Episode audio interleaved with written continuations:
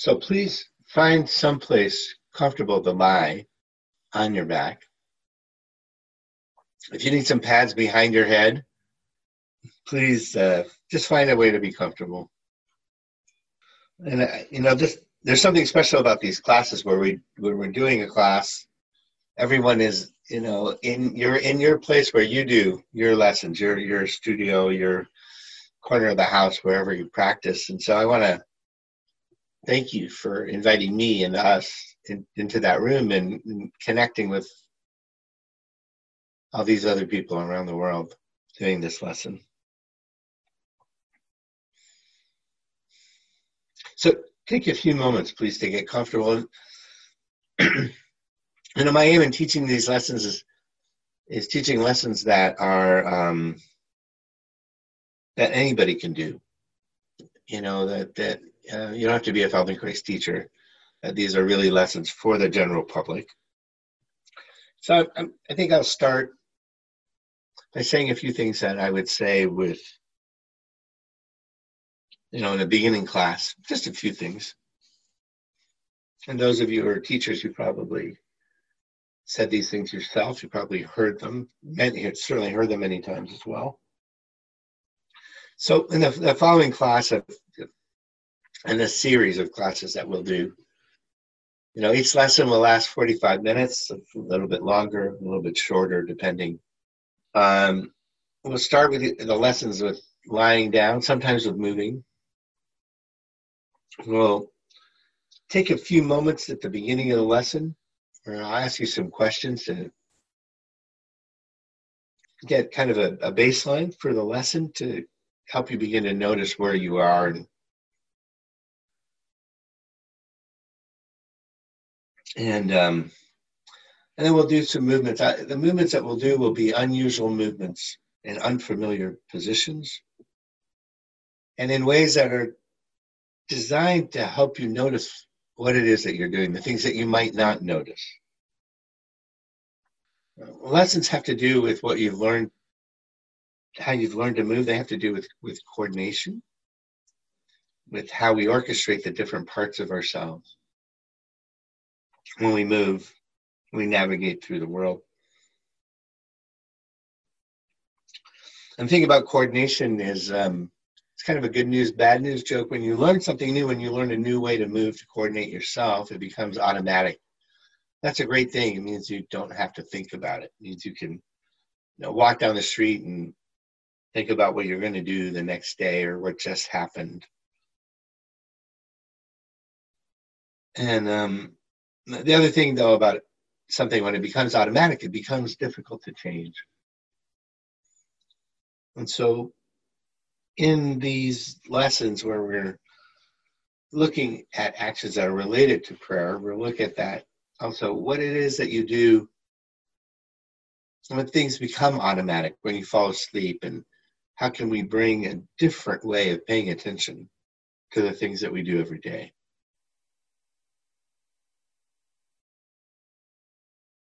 The lessons, the movements will be slow, maybe slower than you're used to. They're, they're not about how far you go, but about how you go. Mm, most of the time in everyday life, we're paying attention to what we're doing and where we're going. Here, what I'll ask you to pay attention to is how you're doing what you're doing. So let's let's begin with you just paying attention to your contact with the floor and to noticing how you are on the floor. So when you're lying there, what what what what comes to your attention?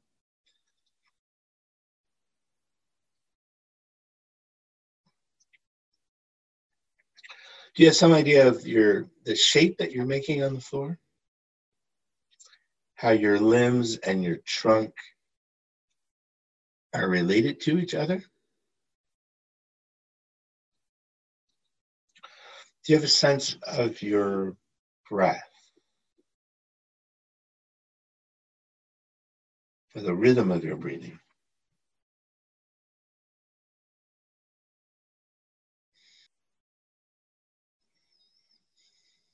Do you have some idea of how you are lying on the floor? Of what parts of yourself are resting on the floor fully? And what parts of yourself, with the back of yourself, don't touch the floor? Like your head is on the floor and your, your neck isn't. You know, we, we say we say you are where your weight is. Do you, do you have a sense of, of your weight? I mean, there are the places where you touch clearly, the places where you clearly don't touch, and the places in the middle, right? Where, I mean, there's firm contact and no contact. Are there places where you make light contact, where you don't touch as heavily or as much? So, for instance, lying here, you can um, you can have a choice. So you could lie with your legs long, or with your um, knees bent and your feet flat on the floor. You find a place that's comfortable. But when your when your legs are long, let's say, you, your heels will be touching the floor and so will your calves. And you can tell which is pressing more, which is making more clear contact, fuller contact, your heels or your calves. If your knees are bent and your feet are on the floor, you can pay attention to your footprint. Are your heels making better contact than the balls of your feet? Does the outside of your foot touch the floor? One foot and the other more than the inside of your foot, the big toe side, the inside of your heel. You can compare how your feet are on the floor and how your pelvis is on the floor. So your your buttocks, bottom of your spine, your sacrum, right? That that whole area. How does that compare with how your heels or your feet are on the floor? Where's the pressure bigger? Which feels heavier to you? Just internally. You compare your pelvis and your hands. How are your hands on the floor? With your arms, you know, bent or straight, and your hands are somewhere around the around your pelvis. How are your hands on the floor compared to your elbows? Are your elbows like are they are they resting on the floor? How much pressure is there? There is there a focal point of pressure? Your hands make as much contact as they weigh? Or are they lighter? Are they floating o- o- over the floor? Or are they kind of melting, sinking into the floor? How does that compare with your elbows? Which feels heavier makes fuller contact, has more pressure how do your elbows compare to each other? Which makes better contact, firmer contact? How do your elbows compare to your chest? So between your elbows, you have the back of your rib cage and the back of your spine. Is that is the contact behind your chest? Is it evenly distributed or some places where there's more pressure? How do your shoulder blades, the back of your shoulder blades, rest on the floor? How does the pressure behind one shoulder blade and the other compare? And how does the pressure behind one shoulder blade compared to the other compare it to the pressure behind your head or the contact of your head?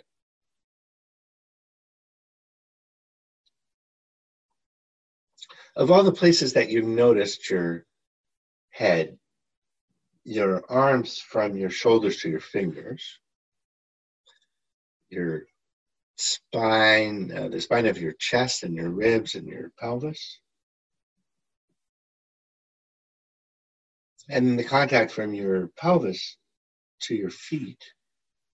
Which places make the firmest contact, the clearest contact? Which places are clearly not touching? And, and are there are the edges of those places clear? The, the place between where you're touching and not touching? Is it a distinct and clear line?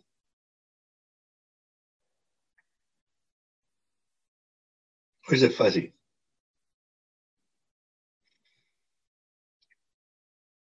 So you, you, you could attend to that, to your contact with the floor. You could also notice your, your breath. Where, where does your breathing happen?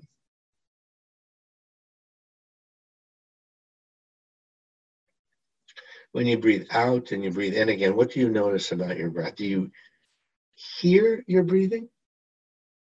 Can you literally listen and hear something about how you breathe, about how the air comes in or out? if there's a sound in your nose or in your throat or in your chest. And where where does the action of breath feel the clearest to you? Do you feel the action of breath more in your chest or in that middle section between your chest and your pelvis or inside your pelvis? Do you feel when you breathe out and in again? Do you feel that at the front of yourself, behind your breastbone, the front of your ribs, your where your breasts are, where your belly is? Or is the, the movement of, of, of breathing, the changing shape of your trunk, is that clear in along your back when you breathe in, where do you press into the floor? And when you breathe out, how does that pressing change? Do you press back into the floor and stop pressing in the same places, or does the place that's pressing change? Roll up or down, spread, or gather? And what about your sides, your armpits, the sides of your chest, your waist, all the way down to your pelvis where you would put your hands on your hips? What happens along your sides as you breathe? And you'll you'll notice that that th- this way, this way of attending to yourself, of following what's happening, is really different than paying attention to your contact with the floor. And I wonder if it's possible to shift. Can you shift your attention from your breath, where you, we just were noticing, what you're just noticing, to your contact with the floor? It's kind of like opening one eye, closing the other. Changing perspective. Can you switch back to feeling your breath?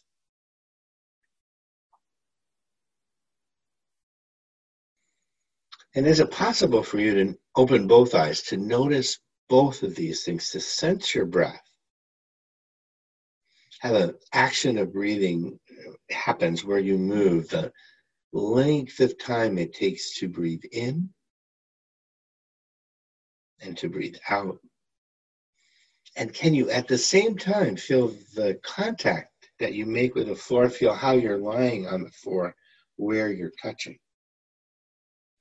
is the can you open your uh, tension up so instead of focusing in one place or even on one way of noticing right that your noticing becomes more inclusive that you notice your breathing and your contact and, and this the the um, making the basket of your attention bigger, more inclusive, opening the aperture of your awareness. That's something that we're going to play with in this series of lessons. So, how is it for you? Do you shift back and forth? Can you include both?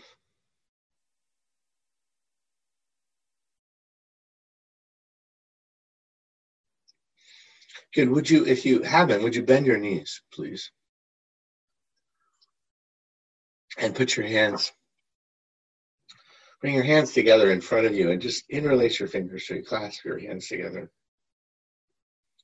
And holding your hands with your fingers interlaced, Your, and, and, yeah, your knees are bent, your feet are flat on the floor, somewhere comfortable and easy. If, yeah, so you, you, you can play with the distance your feet are from each other and from your pelvis. If it's possible, you want to have both legs do the same thing. Right? And, um, you know, if you've had an um, injury or something and you need to support one of your legs or both of them, you can put pillows behind your legs or something to make it comfortable for you to be in this position. Interlace your fingers together in front of your chest. And you can find some place where that that's easy. So your hands are interlaced and they're in front of your chest at whatever height is comfortable. So you can play with that a little bit. Would that be, you know, in front of your face, front of your throat, or the top of your chest, or your breasts, or a little lower? So just keeping your hands interlaced comfortably. Just move your hands up and down. So your hands aren't on, on your chest; they're in the air in front of you, and you're just going up and down and towards being in front of your face and in front of your chest, in front of your belly. And notice the place where it's just easiest to be. You can stop there. So your hands are in the air, they're interlaced, right, in front of your chest. And now just take your hands and your arms to, to well, just take them to one side and come back. So you're gonna just slide your hands in front of you to the side. So your hands go from being in front of your chest and your breastbone to being to, as if you wanted to take them to the side of your chest. You can pick whichever side you want. And you just keep your fingers interlaced and you do this movement in the air. Now, if it's too hard to do it in the air, you can do this with your hands sliding across your chest and notice as you do this, what happens at your elbows and in your wrists and your shoulders. And then slide your hands the other way. So if you took your hands to the right and back to the middle, take them to the left and back to the middle. Notice what you're doing with the heels of your hands. Are they together? So now Come back to the middle, bring the heels of your hands together. So you keep your fingers interlaced and the heels of your hands touch. And keeping the heels of your hands touching, take your arms to the same side, your hands to the same side as you just were. All right, and notice that there's a point where you know you're you want to take your heels of your hands apart. But you want to go not to that place where that that you have to do that. So keep your hands comfortably together the heels of your hands together. And now go from side to side so that you take your hands in front of your chest or front of your throat, as if you want to take your hands past the border of your chest on one side, past the border of your chest or the edge of your shoulders on the other side. You just go from side to side easily and notice what the limit is. Uh, the question is not to go as far as you can but to make this as easy as you can. Is there a difference one side from the other? Let's stop. Bring your arms down and rest a moment.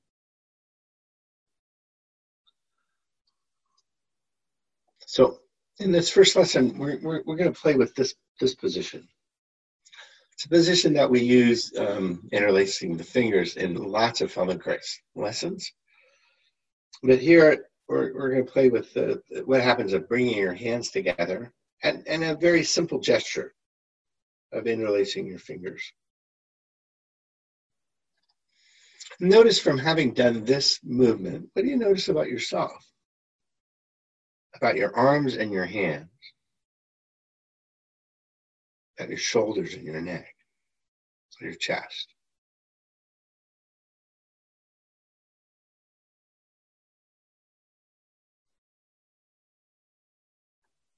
Again, come back and release your fingers again.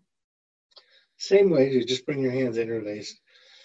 And um, and now take your hands, let's say we take your hands to the right and you come back.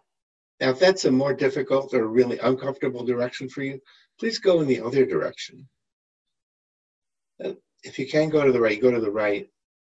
And notice as you go to the side, what do you do with your fingers and with your hands? Do you keep the heel of your hand touching? So go go to the side, go someplace where it's comfortable. You don't go as far as you can. And now just take the heels of your hands apart and bring them together. So you're going to slide your hands and your arms to the side, stay somewhere, wherever you're comfortable. Take the heels of your hands together and apart. Notice what happens with your shoulders and your arms. Come, come back to the center, come back to the middle. Take the heels of your hands apart and bring them together. So you can take the heels of your hands apart and bring them together and move your elbows apart too. Right? So as you bring the heels of your hands away from each other, your elbows go further apart. And your wrists kind of straighten. So then your, your fingers are interlaced, but from your elbow to elbow, the wrists are more or less straight. And then you can bring the heels of your hands together and let your elbows move through space. Good. And now keep the heels of your hands together and bring your elbows away from each other and together. So the heels of your hands stay in the same place, they stay interlaced, and you move your elbows towards your ears, away from your legs, and back.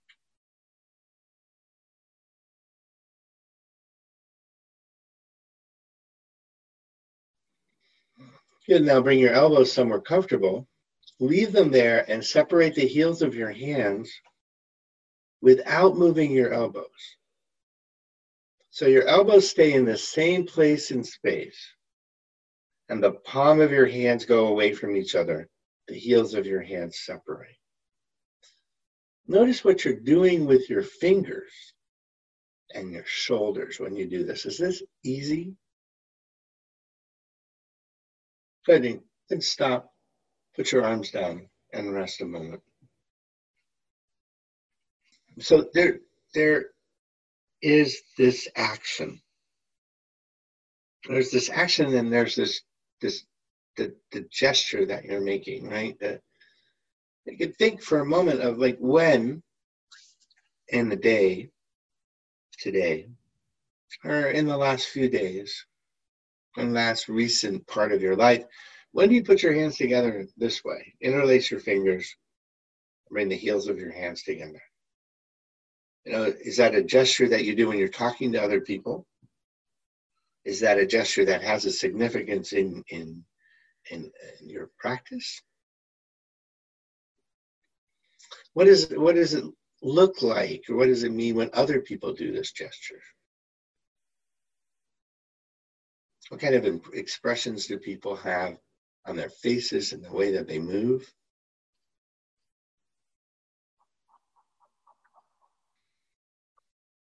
You know, would you come back once again, bring the heels of your hands together, interlace your fingers.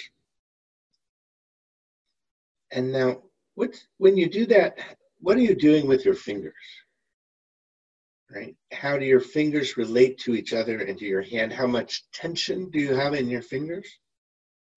If you keep the heels of your hands touching, are they touching lightly? Is the contact clear? Are you pressing? And once again, just slide your hands to the right and come back. Notice if what we did a moment ago makes that a little bit easier.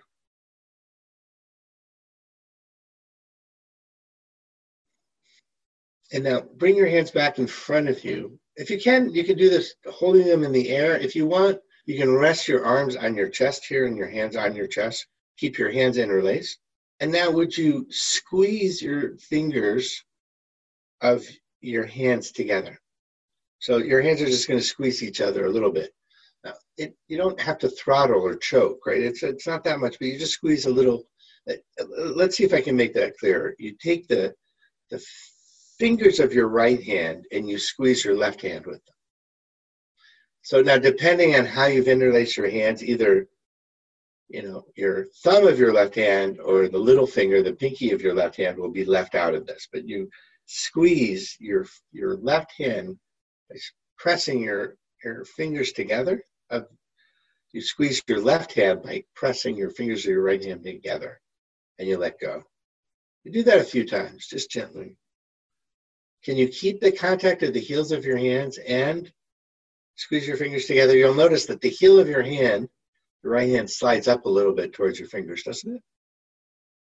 Get now change that around and squeeze the fingers of your left hand around your right hand. So you squeeze your right hand with your left hand.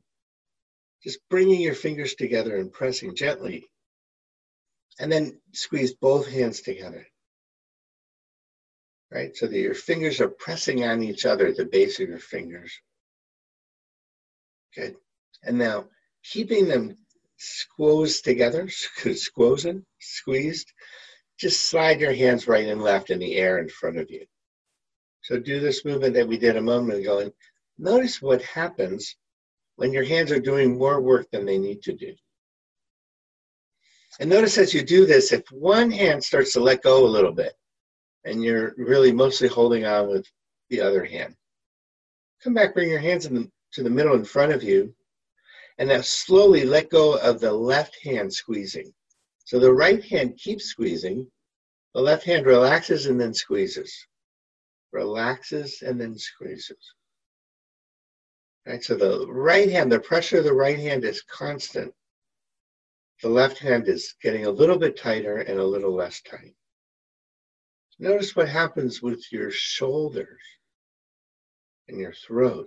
Can you do this and notice you're breathing at the same time?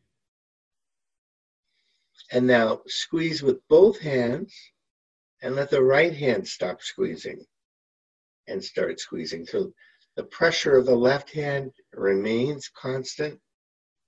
The right hand contracts, slowly, slowly relaxes. Notice if you can make the relaxing last twice as long as the squeezing. There you go.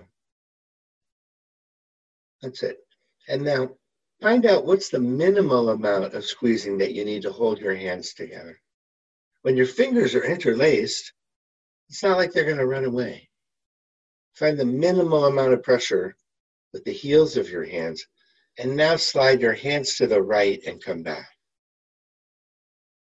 Right, so your chest and your head are staying where they where they are. Your legs are bent, your knees are stay pointing towards the ceiling. And you take your arms to the side. Notice what happens with the rest of you. You keep your hands soft and come back. Good, and then put your arms down and rest a moment.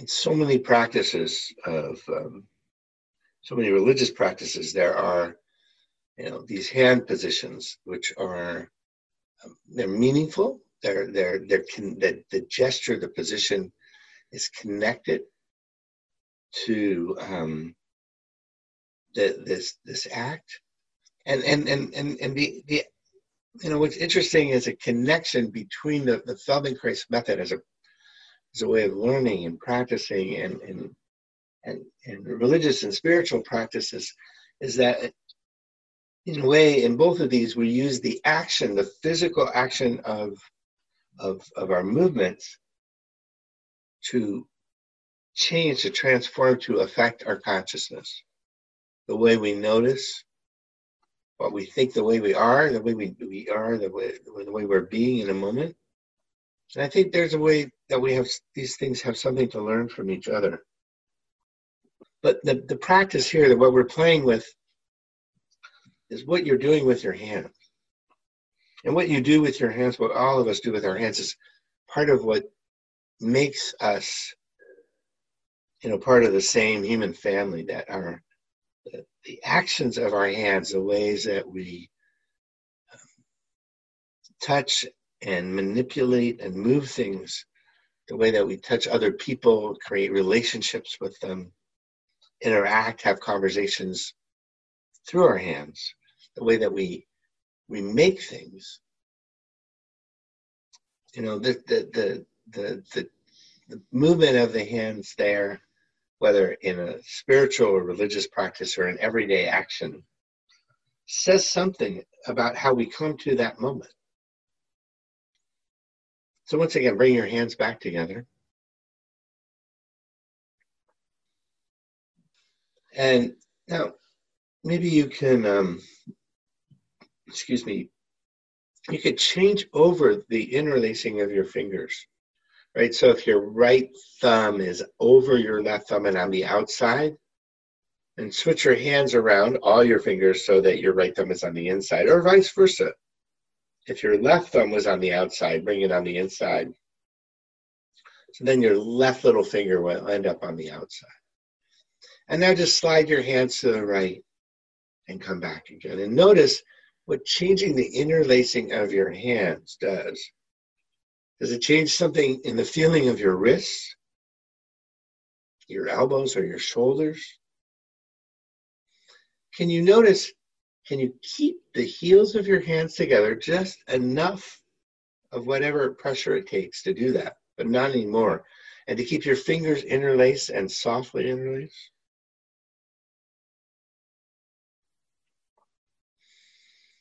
Good. And stop and rest for a moment. Put your arms down, put your legs down, take a little break. What happened when you changed the interlacing of your fingers? You know, if you've never done a Feldenkrais lesson before, the first time you do that, you start to notice it. What happens that one way feels familiar and normal every day, and the other just feels strange, unfamiliar. It's just the other way. But it's it's a way, you know, if you've never changed that, if you just always do what's habitual, you realize how compulsive our habits is, are and how changing a small thing just a small aspect of how we organize ourselves how we coordinate can make such a big difference. Let, let's let's come come back interlace your fingers and and here you can put your hands wherever they're comfortable. You can rest them on your chest have them in the air. And now um, just slowly change over the interlacing. So you um, straighten your fingers, and then you move your hands in relationship to each other, right? You turn your hands around each other. Or do you turn your hands around each other? Does one hand turn, one forearm turn, and the other one stay still, and then you bend your fingers and you're interlaced the other way. Would you look over look at the changing of the guards, right? The changing over from interlacing one way to the other. So it begins by straightening your fingers, right? So come back and with your hands interlaced, whatever way is easy, and straighten the fingers of your right hand. Right? And notice, I mean, is that is that difficult to do? Are you caught inside the, the, the webbing of your fingers? So let the let the hold at the beginning, the, the interlace be soft enough so you can straighten the fingers of one hand and bend them. And notice if you move your elbow and your wrist, or if it's just your fingers. And then straighten the other hand, straighten your left hand, straighten the left fingers. And notice how easy it is to straighten your fingers. It's an unusual, I mean, so much of what we do in, in life has to do with holding, you know, grasping, getting hold of something, a pencil, a cup, a doorknob, a handlebar, a steering wheel, right? And we we we clasp, we grab, we we close our hands. Here you're opening them. And now can you open slowly both hands, straighten the fingers, and then bend them. So you're straightening slowly both hands. Notice if all your fingers move together, which which finger is in front of this? Your thumb, your middle finger, your little finger. Which hand is straightening first? And bending. So you're not changing the interlacing, you're just straightening and bending your fingers slowly. Notice if you can make this, is it easy to get your fingers straight? And now keep your fingers straight and change the orientation of your fingers as if you were going to interlace them the other way. Don't actually bend your fingers, but just turn your hands in relationship to each other. How do you do this action? Right, you keep your fingers straight right? And you can line your fingers up. So thumb to thumb, index to index, middle to middle, right? So that if you look at your hands, it looks like one hand because the other hand is, you know, would be covering it. And now can you just shift your fingers? Let's say you keep your left hand still and you take the fingers of your right hand to the right and to the left of the fingers of your left hand. So what you're going to do when you keep your fingers still is you're going to turn the palm of your right hand around the palm of your left hand. Your left hand is still. Do this gently. Notice how much work it takes to keep your fingers straight. Notice as you turn your right hand around your left, what happens with your forearm, how your right forearm is turning. Can you keep your elbow in the same place? And now keep your right hand still and turn the fingers of your left hand. So it's like you bring your left thumb on the inside of your right thumb, between your right thumb and your right index finger, and your left little finger, your pinky, goes on the outside of your right hand and then go the other way. Take your right, your left thumb on the outside of your right thumb and bring your pinky, your fifth finger of your left hand between the fourth and fifth fingers of your right. So you're turning your left hand around your right. And how much friction do you have? How much are you pushing your hands together? Is, is the movement, can you decrease the pressure, make this really light and easy? It's not a big turning, it's just turning a little bit. And then you can make this fairly quick if you can do it light. So you just turn your fingers inside and outside the other ones lightly. Good. And now slowly, can you move both hands? So you turn one hand the uh, one way and one hand the other way. You can go whatever, however is easy. You'll notice if you want to go as far as you can, your wrists kind of straighten. So you can turn your hands around each other, let your wrists straighten and then bend your hands so they're palm to palm and your wrists are bent. Right? And begin to play with that action slowly and gently, turning the hands around each other. Notice if you can get rid of any extra work or tension in your arms and your shoulders and in your jaw. Can you feel your breath and move your arms like this? A little bit slower. It becomes very fluid and easy. Good, stop. Put your arms down and rest, please.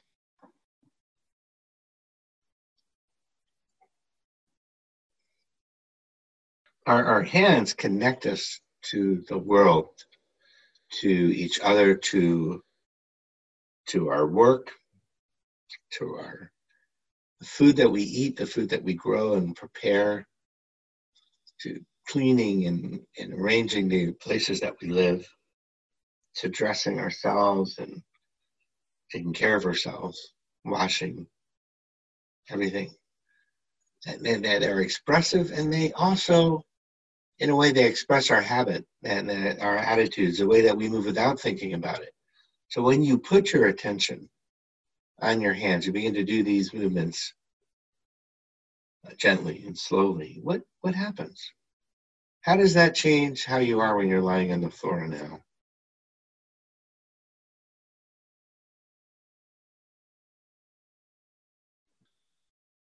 Please bend your knees. And now separate your feet and bring your knees together so your knees can rest against each other. Interlace your fingers.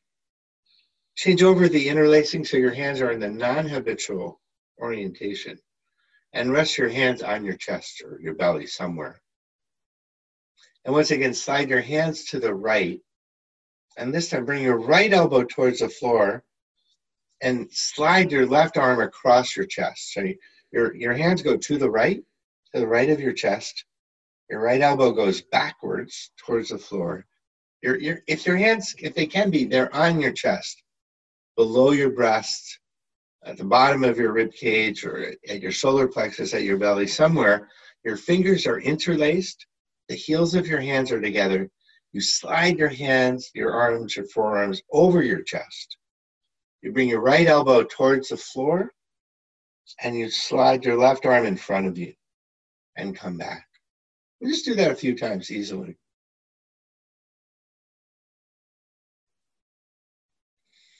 And the next time you do it, stop. Stop with your right elbow back, your hands to the right, and begin to take your left elbow forward.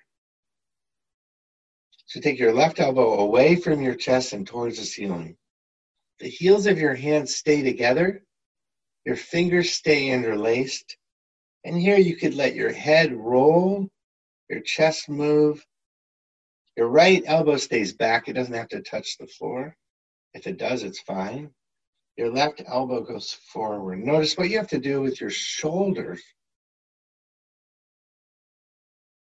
to allow this to happen. Your knees stay together. Right? So something has to happen in your chest, in the middle section, your neck and your head. And now the next time your elbow is forward, leave your elbow forward. And in this odd position, right, with your left elbow forward, your right elbow back, your hands interlaced, begin to turn your head to the left and to the right. So you look from one shoulder to the other. Your chest doesn't move, your arms don't move. You just turn your head a little bit. Which direction is it easier to look in? Turn to your left a few times. Easy, gently. And then turn to your right a few times.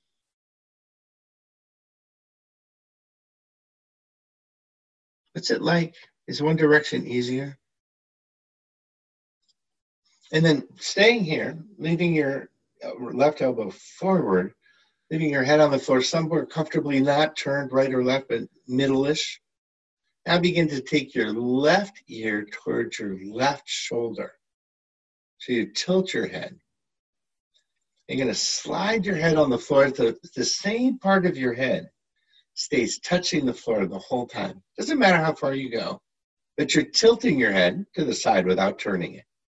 You look forward. And then you can tilt your head to the right a few times. So you bring your right ear towards your right shoulder. Can you sense your breathing? Can you feel where your feet, your pelvis, your chest, and your head are on the floor? When you tilt your head, now tilt your head a little to the right and to the left alternately. You bring your right ear towards your right shoulder. Bring your head back to the middle and your left ear towards your left shoulder. Your head slides lightly on the floor the same part of your head is touching the floor the whole time, so you're not rolling right or left. And notice what happens. Okay, now come back to the middle with your head, wherever it's easy. Bring your elbow back down and bring your hands to the middle. And then slide your hands to the right and to the left. And notice if that's changed a little bit. From these funny movements with your head, can your, does your arms move around your chest? So again, what are you doing with your hands? Are you squeezing? Are you trying to choke your fingers? One hand, the other? Are your fingers pressing lightly? How much do they have to press against each other to stay in this position? Can you keep the heels of your hands together? Can you notice your contact with the floor? So as your arms slide to the side, how does your contact change? Okay, please stop. Bring your arms down and rest a moment. Bring your legs down. So if, if mindfulness has something to do with you know, being able to notice what's happening at the moment, to notice without judgment, to notice so that noticing is the purpose, that it's not about doing anything else. What happens when we turn our attention when we become mindful of how we live in ourselves and, and the physical expression of that in the moment. So when you do these actions and you pay attention to the way in which you approach them, to your attitude, what changes? How do you sense your hands on the floor now? I asked you in the beginning how they were lying on the on your hands were lying on the floor. relationship to your pelvis and how fully they lie on the floor. And it, has that changed? Something about your forearms, your elbows, your arms?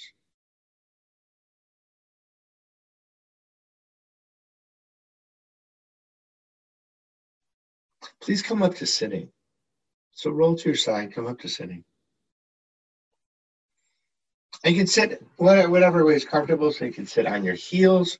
You can sit with your legs crossed in front. You don't have to sit in, you know, full um, guru lotus position. Not required. Sit with your legs comfortably, maybe cross. If you want to put something underneath your bottom to lift you up a little bit, that's fine. Now bring your hands together in front, interlace your fingers. And slide your hands right and left here. So your, your, your hands, the heels of your hands are touching. Your fingers are interlaced. You can choose the way you interlace them. And now just slide your hands right and left. And find out if you can keep your, your chest, your head relatively quiet. So you're moving your arms and your shoulders around yourself. If you want to sit in a chair, on a stool, whatever, that, that's fine. You, you find a way to sit that's easy for you.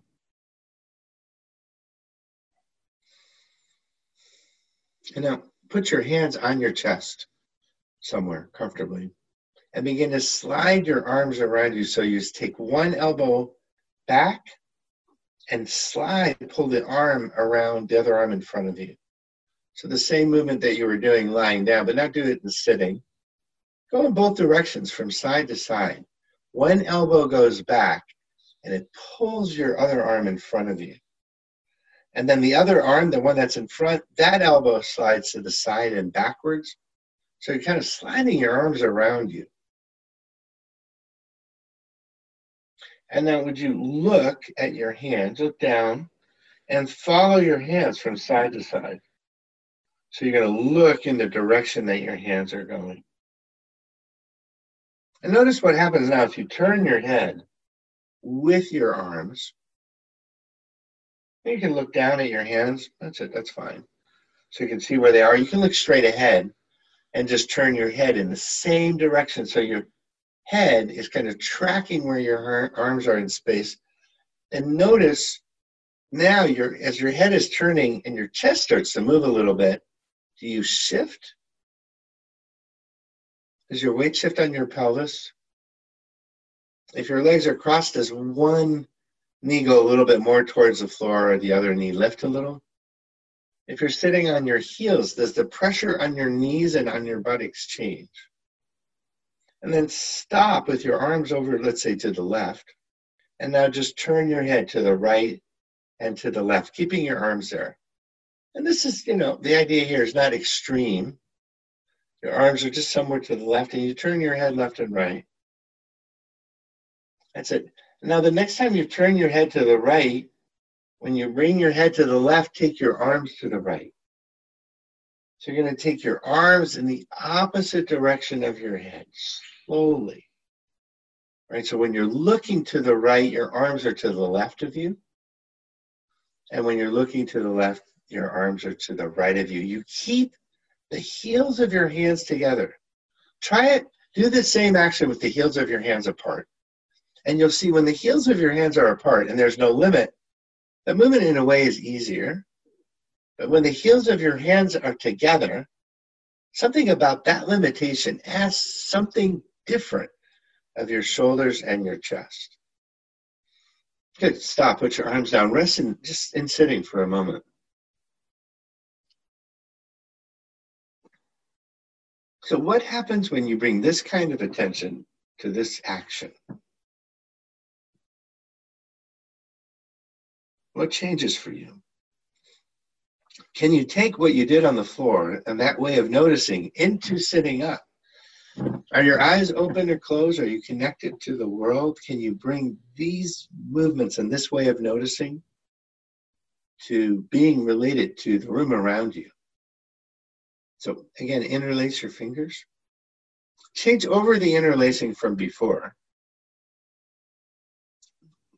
If you don't remember what that is, just change the interlacing from what it is now. Bring your hands on your chest and now slide your left elbow back. Bring your right elbow forward. Keep your hands interlaced. Stop there. And now begin to bring your right elbow forward. So you keep your interlaced hands like the base of your, the, the heels of your hands or your wrists touching your chest, the left forearm touching your chest, and you bring your right elbow forward. Your right shoulder can come forward. And you can let your head turn a little bit. I should make this easy. Right, notice what happens in when you're sitting up and you bring your elbow forward and you allow the rest of your body to move. So it's easy for your elbow to come forward. You don't have to go far. Now leave your, your elbow forward, stay in this position, and now tilt your head left and right. So bring your left ear towards your left shoulder, your right ear towards your right shoulder. Right? And just look in you're looking in the direction that your hands are in a way. Right? You orient your head around your hands. Or in relationship to your shoulders, you just tilt left and right. And then next time you tilt left, keep your head tilted to the left. And now begin to move your arms around you. So you take your left elbow back and slide your right hand forward, take your right elbow back, Slide your left arm forward, but keep your head tilted to the left. What happens when you do that? And then when you bring your hands to the side, tilt your head the other way. So you begin to tilt your head with the sliding of your arms. And notice which way are you tilting your head? Do you tilt your head to the right when your arms go to the left or to the right? Is your head going the same way as your arms? Are the heels of your hands touching? Are your fingers soft? And then change it. So if you were tilting your head to the left when your arms went to the right, tilt your head to the right when your arms go to the right, and to the left when your arms go to the left. But change that. If you were tilting in the same direction, go in the opposite direction. Notice that how that changes how much your chest moves. Are you breathing? Are your eyes open? Good. And now come back, open your eyes. And now, when you bring one elbow backwards, take the other elbow forwards. So the heels of your hands stay touching. You're sliding your hands across your chest. Every time one elbow goes back, the other one comes forward. And let that turn you. Right, so you begin to turn a little bit side to side and breathe and stop. Lie down and rest a few moments.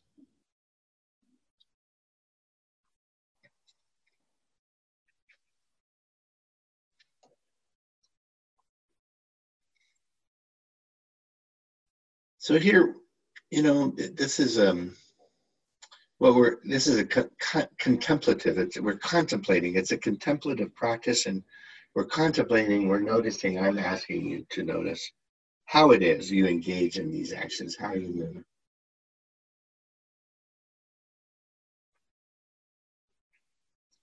I'm asking you to notice what you do with your hands and your fingers as you do this action and these actions. And what happens when you bring your attention to the, the, the tonus, the contraction, the action, the activity in your hands? or the activation. What happens when you keep that to a minimum? You, you do just enough to keep your hands in this position and you move around it. What happens if you um, uh, impose the constraint, the limitation of your hands staying together?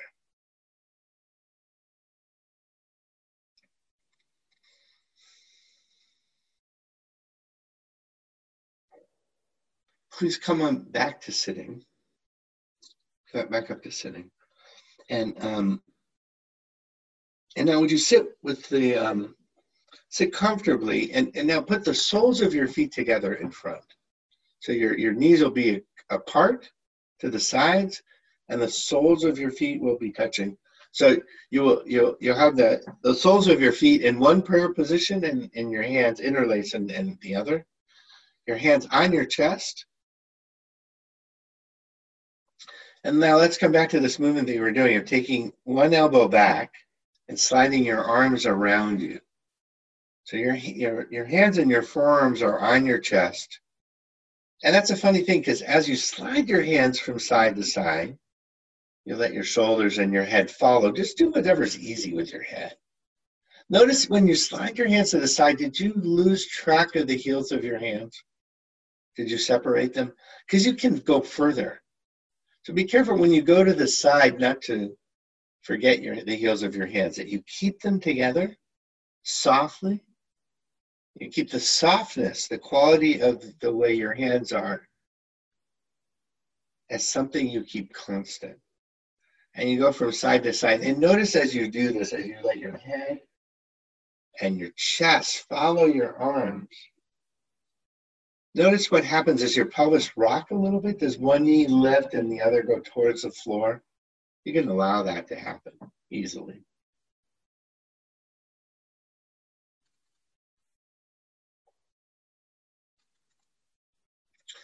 Okay, now bring your hands back to the middle. And now here, would you take your hands and your head forward and backwards? All right, so you're now you're you're you're staying upright. You're looking straight ahead. Your hands stay on your chest. And you take your hands and your head and your chest forward. And you take them backwards. And when you go backwards, you can let your pelvis roll back a little bit. So you roll back towards your, your back pockets. And when you come forward, you can let your pelvis roll a little bit. So now, the thing is, you can do this and lower your head and lift your head. But how about stop for a moment, lower your head, keep your head lowered, and go forward and back. Don't lift your head up. So you look down towards your hands and you go forward and backwards. Good. And now come to the middle, slide your arms to the right, take your right elbow back, your left elbow forward. So you take your left elbow forward, it's in front of you, pointing forward off of your chest. Take your left elbow back towards your chest and bring it forward and back a few times. So you stay twisted to the right. You take your left elbow forward, let your shoulder move, and bring it back. All right, now leave your left elbow forward and your right elbow back. Your arms, your right forearm, your right, your, your wrist touching your chest. And now go forward and back. So you're gonna, you can look down if you like, you can look down in your hands. And now keeping yourself twisted, take yourself forward and backwards. So you roll back a little bit and you come forward. And then switch your arms around. So as you go backwards, you take your arms to the other side. And as you go forward, you take your arms to the other side. And so you can slide your arms right and left as you go forward and backwards. Gently. Good. Stop. Please lie down.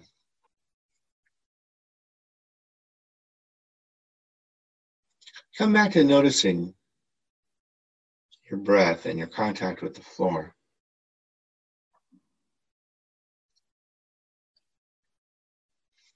I asked you about your breath and your contact often when you weren't moving. Did you notice those things when you were moving? Those aspects of your experience?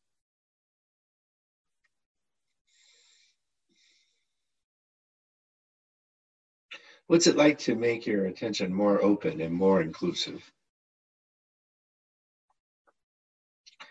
Bend your knees, put your feet flat on the floor, interlace your fingers in front of you in the air. Bring the heels of your hands together. And now just slide your hands right and left. And notice if that action's gotten a little bit easier. If your hands can be soft, the heels of your hands can be touching. How did this change from when we started?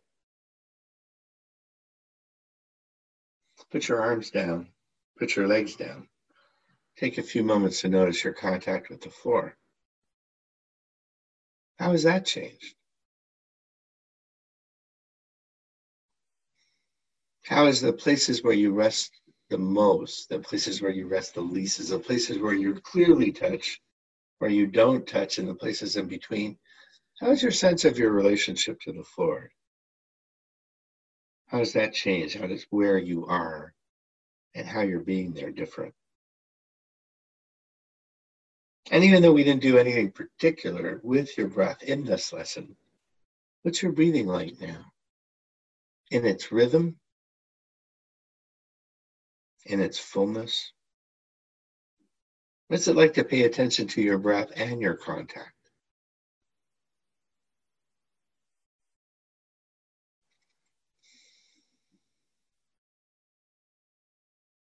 And what is it like to take that practice, right, of noticing your breathing and your contact and taking those into the actions that you do, whether whether that's your practice of prayer or doing the dishes or cutting your fingernails or washing your hair, putting on your shoes, opening a door. What if you take that same kind of attention that you developed here that we explored in these lessons, the same kind of noticing what your hands are doing into the happening of your life. And that's a question I'd like you to, to take with you from this lesson. How can you take some of the movements that we've done into something that you do that you care about, that you do in a daily way? Certainly, you will have the recordings of these lessons and you can do the lessons again you might want to do that. I, I would suggest, you know, I, I, I've always um, loved and found very uh, useful um, Dr. Feldenkrais's suggestion to do these lessons before you go to sleep. But can you find some time in the next week to return to these actions? Can you find some time to take this way of noticing into what you do when you're at work? How does this kind of attention to your hands and your breath, to the quality with which you move, to not doing any more than you need to do, to finding what's easy, how can you take that with you? Where, where might you use this and where might you practice bringing that? Pick one place, one domain, one part of your life, one place where you are, one series of actions where you could explore this. And how would you remind yourself? You know, if you need to um, put a reminder in your um, smartphone to ask these questions of yourself, I don't know, every three hours while you're awake for the next week, what would that be like? Well, I hope you'll join me in finding out and you know what's interesting about asking those questions is well what you find that confirms what you know and what you find that challenges or gets you to notice things in ways you wouldn't otherwise.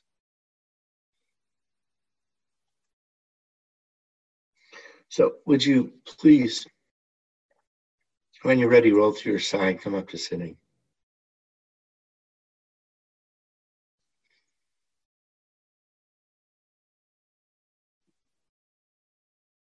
take a moment in sitting to find yourself, to feel what you notice, what happened from the lesson, how your hands feel, how you're sitting.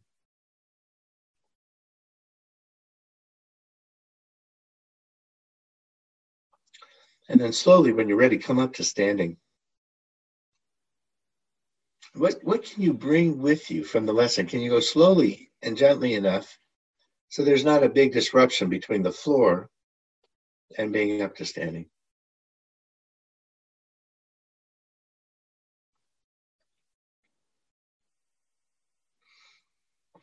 So, you know, summer camp is uh, meant to be fun and interesting. And I hope you can take something of what we did here into your life in that same kind of fun way. I know some of you are in the middle of winter. Glad that you joined the class. Some of us are in summer. in the summer here where I live, Mark Twain once said about uh, San Francisco, close to where I live, that the coldest winter he ever spent was summer in San Francisco. So cold and foggy here, and I can get bundled up some days. But whatever the weather is, what can you take from this class into your life? So take a few moments to um, hang out with that. We'll stop the lesson here. We'll come back and talk for a little while.